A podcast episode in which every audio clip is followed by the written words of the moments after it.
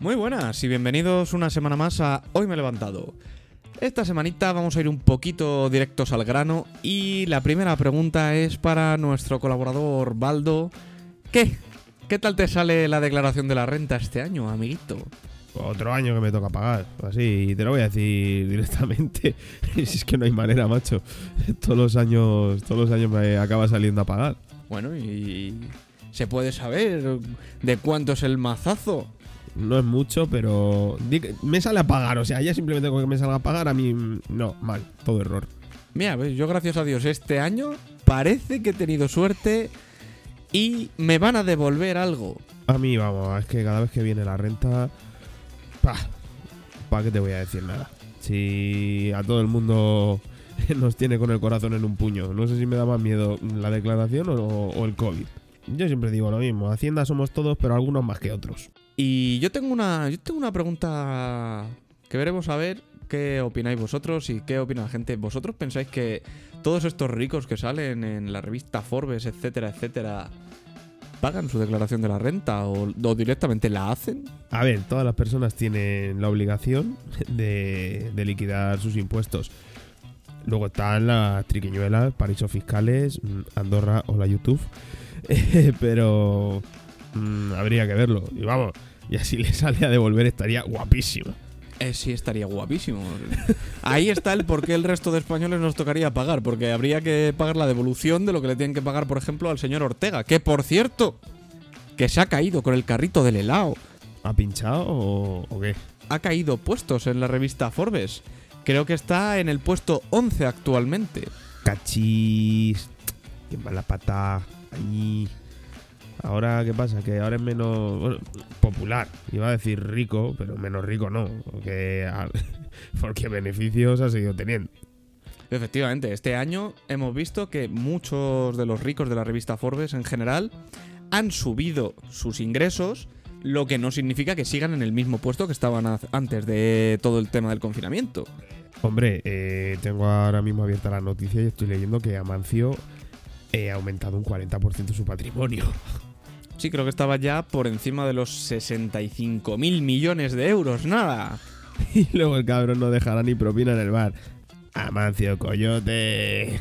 Dame un, un milloncejo. Yo con un milloncejo ya, yo ya me gestiono. Yo, es que lo de la revista Forbes cada año me parece más denigrante. O sea, a mí el, el que te digan es que este es el más rico del mundo. Mm, pues muy bien, crack. Luego la mayoría de ellos como empresario tratan como el culo a sus empleados.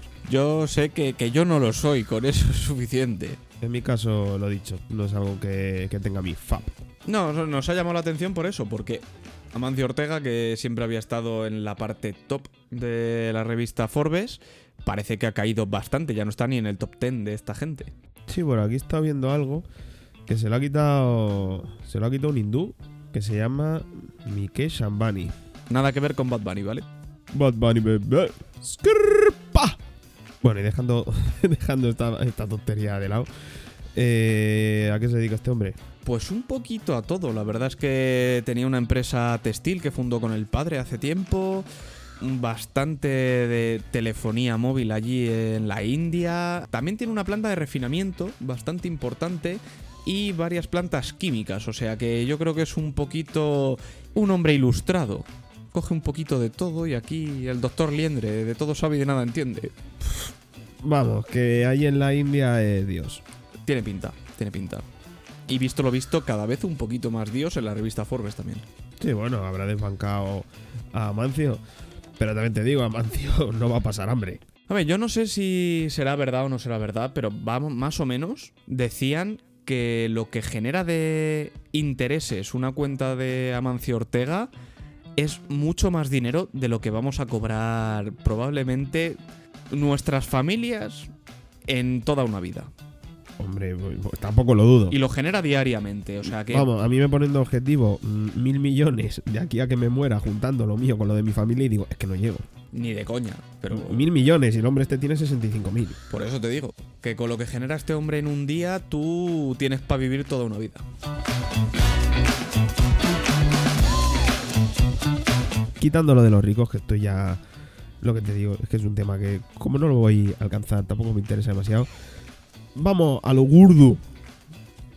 VK Prim. Esta vez se ha liado. Sí que ha ardido Vallecas. Sí. A ver, a ver, vamos, vamos a poner. Vamos a poner las cartas sobre la mesa. Dar Vox un mitin en la Plaza Roja de Vallecas.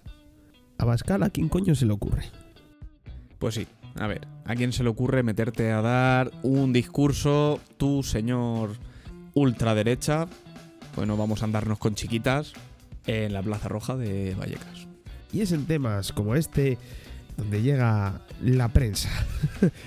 Porque empiezas a leer unos medios para enterarte y si vas a un periódico mm, te lo ponen como que ha sido, pues eso, el mayor villano que puede haber, eh, tiranísimo, y otros como que ha sido el superhéroe y el salvador de España.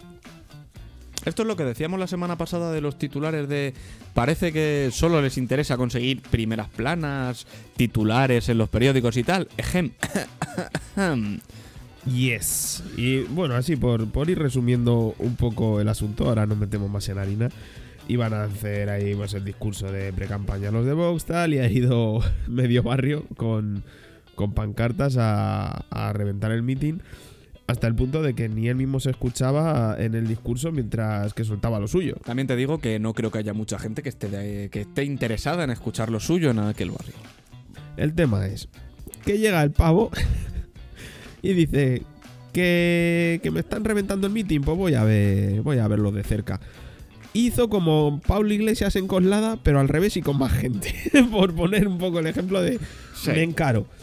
Se lleva un botellazo y ya se lía. Y los nacionales empiezan a cargar. Obviamente el vecindario pues no se iba a quedar quieto, pedrada, pedrada viene y Pim, pam, toma la hojita. También una cosa voy a decir. No sé si hay algún policía nacional que nos escucha o no, pero el doble rasero bien, ¿no? Bueno, a ver, tampoco generalices. Vamos a ver. Los botellazos, la violencia no vamos a decir que está bien, ni vamos a apoyarla en ningún momento, ni nada por el estilo. Pero si tú te estás quejando, pacíficamente hasta el momento en el que todo se tuerce, pero tú te estás quejando, vecinos del barrio, lo que sea, y a ti te llegan, y la gente que está pasado el cordón policial, y te está todo el rato faltando al respeto, que si te saco el dedito, que si peineta, que si te insulto, que si tal, a mí me parece cojonudo.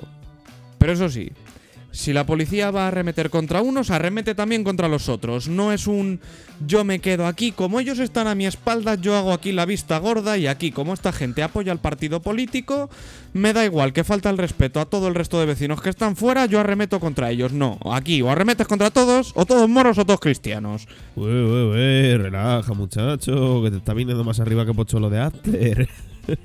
Eh, no, a ver, las cosas como son. Lo que acabo de decir. Si estás en contra de la violencia y de que eh, la gente no se manifieste, no. no manifestarse, no se queje, o estás en contra de todos o de ninguno. No puedes coger y decir un. A esta gente, que es la que está a favor del mitin político que se está haciendo, vamos a dejarlos tranquilos, pero a la gente que se está quejando, vamos a arremeter contra ellos. No, o arremetes contra los dos o contra ninguno. Sí, hombre, y que se repartan eh, hostias sin son. Yo, yo no lo veo así. Vamos, ya las discusiones que, que iba a haber entre unos y otros, de quién ha recibido más o quién ha recibido menos o de qué lado están, vamos, si ya lo estamos viendo con los medios de comunicación. Si miras unos vídeos, te van a enseñar a unos tirando piedras. Si miras los otros vídeos, te van No, a enseñar a los otros insultando. Pero yo estoy hablando de antes de, de que se tire la primera piedra. Yo estoy hablando de antes de que se empiece con violencia como tal. Una vez se mete violencia, yo ahí no voy a justificar a nadie. Claro, pero a ver, ya sea violencia física o violencia verbal, en este caso el meeting, para hacerlo ahí, lo ha pedido un partido, te guste o no su ideología. Que sí, que sí. Pues entonces el cordón policial es precisamente para que no haya movidas como las que hubo. El otro día mismo, cuando fue a Colada Pablo Iglesias, llevaba una escolta con él. sí. Igualmente. Y esa escolta, ¿qué hizo?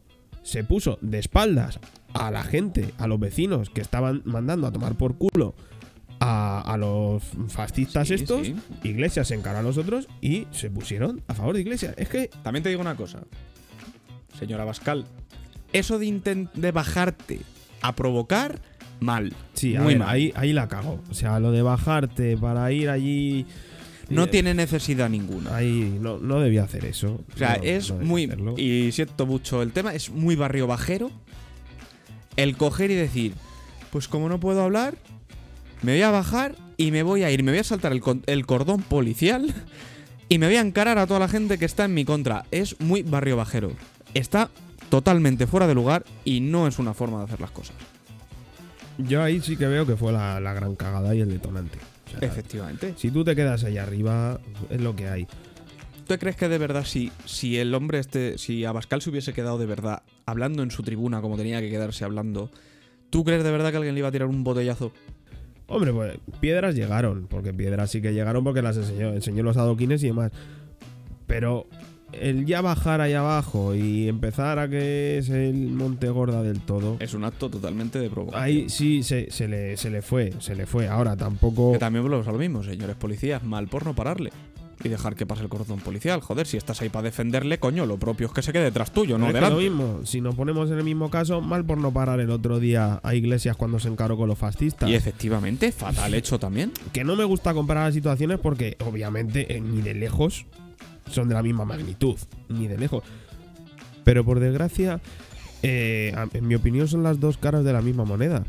Llegó el otro día Bascal, vio lo que hizo Iglesias en, Conlada, aquí tuvo la oportunidad y dijo, mira, yo la tengo más grande. Y lo único que estamos consiguiendo es hacer el ridículo, porque a nivel europeo, cualquiera eh, de los países que nos vea estará diciendo, "Pah, mira, mira esta panda de, de ridículos ahí, de, los sureños estos que tenemos por ahí, de la península, que se dejen de pelear entre ellos y me pongan alguna ley para tener más camareros por turista y metro cuadrado cuando voy a la playita. Y también lo único que se ha conseguido es que de no haber ido tantísima gente a reventar este mitin, no se habría sacado en ningún lado. Es que no, no salen en la televisión salvo cagadas en los discursos o este tipo de revueltas que hay. Pero volvemos a lo mismo. ¿Qué queremos conseguir? Visibilidad. ¿Cómo lo conseguimos? Yendo a machete. Pero si tú, Yendo a provocar. si tú dejas que den ahí el meeting y no va nadie, que realmente hay, ha habido muchas plataformas que fomentaron el no vayáis, porque al final lo único que se va a hacer es darle más bombo y platillo a esta gente y que vayan de mártires por la vida y se pongan el mundo por montera. Que al final es lo que han conseguido. Que sí, que ha, mucha gente saca, ha sacado pecho de mira mi barrio, que es antifa, que, que está de puta madre. Sí, es totalmente lógico el tener aversión hacia un partido político como Vox con esos discursos. Si yo soy el primero que se queda con la boca abierta pensando cómo ha podido decir eso. Pero chico, al final le has dado más, más luz y más visibilidad de lo Sí. que se le debería haber dado. Pues ha montado más grande. Y oye, que te ha caído un botellazo en la cara, que te ha caído uno. Lo hemos visto. ¿Por qué quieres que te diga? Si te hubieses quedado en la tribuna, pues a lo mejor no te caía el botellazo en la cara porque no habían llegado. Yo qué sé. Sea como sea, a mi parecer, en el momento que hay eh, violencia de por medio, pierde todo tipo de credibilidad, tanto el uno como el otro. O sea, a mí me da igual. Y luego, claro, da para comentario de, de comparación como están haciendo ahora, comparándolo con el 36, que es otra cosa. Mm, a ver, que han pasado 85 años. 85 años mm, desde que estalló la guerra civil, eh, 82 desde que terminó. Y seguimos con esa puñetera mentalidad en la cabeza. Porque nos gusta quedarnos, en general a los españoles, nos gusta quedarnos estancados en las cosas malas, en las cosas raras, en las cosas que nos han ido mal a nosotros. Y nos gusta hacer victimismo un poco, realmente. No, no es victimismo. Esto ya es. Es, es puro resentimiento al final. eh. Pues bueno, chicos, pues allá cada uno. Mm, Yo, sinceramente, es que me da igual. Lo he estudiado en los libros de historia, pero es que no lo he vivido. Pero ¿sabes qué es lo triste? Que la gente dice, va a estallar otra guerra civil, tendría que estallar otra guerra civil, tal. Para empezar, gente de veintipocos años que lo dicen. ¿Tú has vivido una guerra civil acaso alguna Pero vez si en no tu hemos vida? vivido ni la dictadura, joder. Por eso te digo, tú sabes lo que estás diciendo. O sea, ¿tú te crees de verdad que lo que necesita este país es que estalle otra guerra civil? Y justo encima ahora, detrás de una pandemia. Nah, mira, a mí es que esto ya me cansa. Es que te lo juro, yo ya estoy cansadísimo. El tema de elecciones, tema todo. Ay, si es que me entra esta fatiga. Y otra cosa que parece que va a pasar también es que un poquito después de las elecciones, pues levantan todo el tema este de las restricciones. Bueno, no todas, pero está por ver. Sí, se supone que el estado de alarma cortamos eso, por lo sano. o eso por lo menos es lo que es lo que Sánchez pretende. Eso es lo que ha dicho. Se supone que vamos a cortar eso y que va a haber un 70% de la población vacunada. Veremos. Eh, lo que sí que le digo es que el objetivo del Gobierno de España es que una vez vencido el plazo del 9 de mayo y por tanto del estado de alarma, no sea necesario prorrogar más el estado de alarma. Y por tanto, continuar con este sistema y este mecanismo de cogobernanza, donde el Consejo Interterritorial, donde está representado el Ministerio de Sanidad y también los consejeros y consejeras de sanidad de todas y cada una de las comunidades autónomas, podamos seguir respondiendo eh, eh, a cualquier tipo de rebrote que haya en nuestro país y, por supuesto, también al proceso de vacunación en el que estamos inmersos. Por tanto, lo que queremos es que el 9 de mayo sea el punto y final al estado de alarma. Ese es nuestro objetivo, ese es nuestro propósito y para eso trabajamos. Bueno, bueno, bueno, aquí opiniones, opiniones de todo tipo. A mí, a ver, en algún momento tenía que llegar. Sí, a ver, está claro que que en algún momento esto tiene que acabarse. Si realmente los datos son buenos, me parece correcto que se empiece a abrir. Ojo, fin del estado de alarma. Nada de ya vamos sin mascarilla y a carajo sacado. O sea, Efectivamente. esto no. También te digo una cosa. Aunque los datos hayan mejorado, vamos a ver, acabamos de salir de una Semana Santa. Una Semana Santa en la que estaban diciendo que, ojo, un 20% menos de desplazamiento respecto a, las otras Semanas Santas. Y es como un 20% de desplazamientos menos teniendo en cuenta todas las restricciones y cosas que ha habido. Es una puta mierda. Espérate a que lleguen los resultados de todas las cosas de Semana Santa. No lo hagas justo antes del verano, que todo el mundo estamos deseando irnos de vacaciones, las cosas como son. Hombre, ahí un samba. Qué piriña, uh, qué rico. pero, pero sea como sea, al final va a haber que hacerlo. Y si, si las vacunas llegan, que veremos a ver, que ese es el dato que yo no me creo mucho, lo del 70% de la población vacunada en verano. Mm, No, yo- Permíteme que lo dude, efectivamente. Sí, sí, la verdad que no, no las tengo yo todas conmigo. Pero en algún momento había que empezar a hacer esto. Ahora la movida va a ser el tema de las restricciones, porque todas las restricciones van a tener que ir eh, por vía judicial pudiendo ponerse recursos. O sea, esto, esto va a ser una fiesta que te cagas.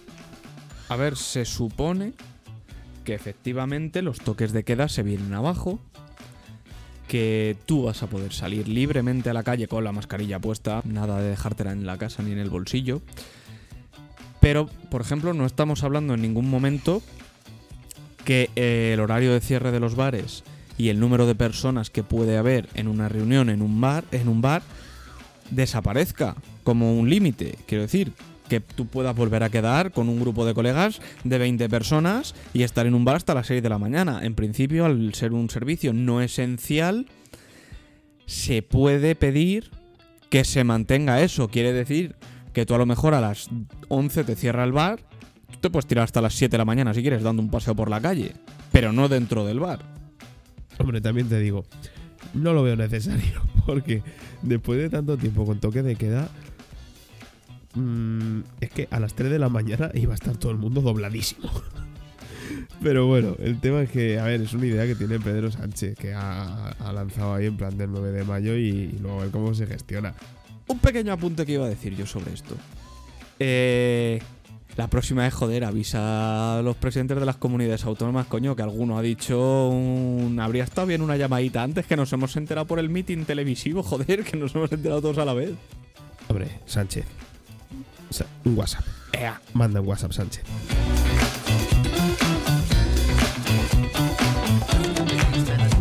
Y yo creo que con esto vamos más que suficiente. Menuda turra. Ha estado, ha estado que vamos, a mi momento ahí que te has puesto intensito. Ya siento haberme puesto tan intensito también yo antes, pero bueno. La semana pasada tocó viejo cebolleta, esta tocaba intensito, es lo que hay. En el peso, te la lleva en el peso. pues muchísimas gracias por estar una semana más ahí, soportándonos, aguantando esta turra. Y desde aquí daros un saludo y a ver cómo nos levantamos la semana que viene.